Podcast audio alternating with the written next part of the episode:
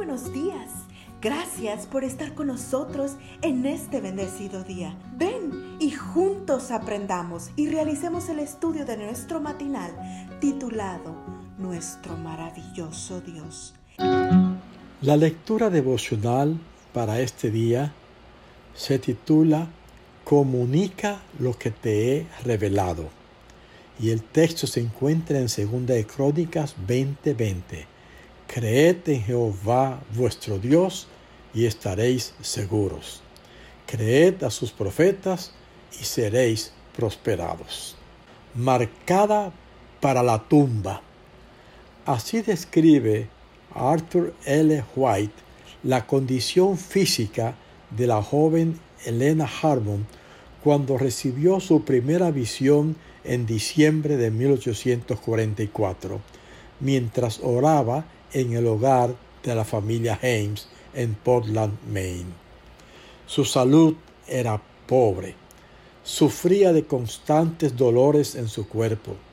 La tuberculosis hacía estragos en sus pulmones y en toda forma parecía que estaba marcada para la tumba.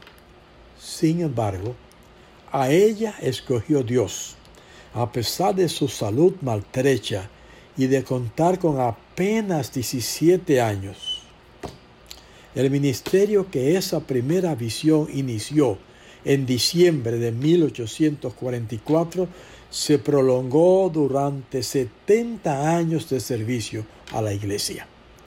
Durante ese tiempo recibiría cientos de visiones y sueños proféticos y produciría unas cien mil páginas manuscritas y luego se convertiría en probablemente la autora más traducida del mundo y el autor de cualquier sexo más traducido de Norteamérica.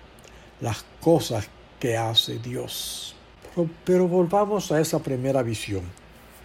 ¿Por qué la urgencia del ángel en que la comunicara?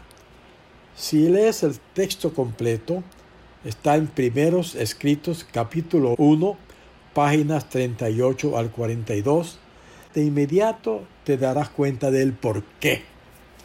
Lo primero que llama la atención de la visión es que quienes esperaban el regreso del Señor para octubre de 1844 viajaban por un sendero recto y angosto. ¿Qué recuerdas cuando escuchas estas palabras? La afirmación de Jesús, angosta es la puerta y angosto el camino que lleva a la vida y pocos son los que la hallan. Mateo 7:14. He aquí la primera gran verdad.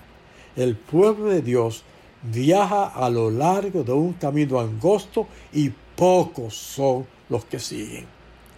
Lo segundo que llama la atención es que en el comienzo del sendero había una luz brillante que lo iluminaba. Según el ángel, era el clamor de medianoche. Este había sido el tema que identificaba al movimiento que anunciaba el regreso del Señor Jesús para el 1844. Aquí estaba la respuesta a sus oraciones. Aunque Cristo no había regresado, el clamor de medianoche había sido luz verdadera y esa luz brillaba a todo lo largo del sendero para que los caminantes no tropezaran. Finalmente, delante del grupo que avanzaba por el sendero, iba Jesús guiándolos hacia la ciudad. Y si no apartaban los ojos de él, iban seguros. Alabado sea Dios. Puede haber una mejor prescripción para quienes esperamos el regreso de Jesús. Aunque el sendero es angosto, hay luz al inicio y a lo largo de todo el camino. Y lo más significativo, lo más grande, es que Jesús va delante de nosotros. Mantengamos los ojos fijos en Él y llegaremos a la santa ciudad. Amén. Padre, ayúdanos a creer en ti y en tus profetas para estar seguros y ser prosperados. Amén. Que Dios te bendiga hoy. Cada día gracias. Gracias Dios por darnos la tranquilidad necesaria para enfrentar los retos, alegrías y dificultades de este nuevo amanecer. Porque el Señor tu Dios está contigo. Como guerrero victorioso se deleitará en ti. Con gozo te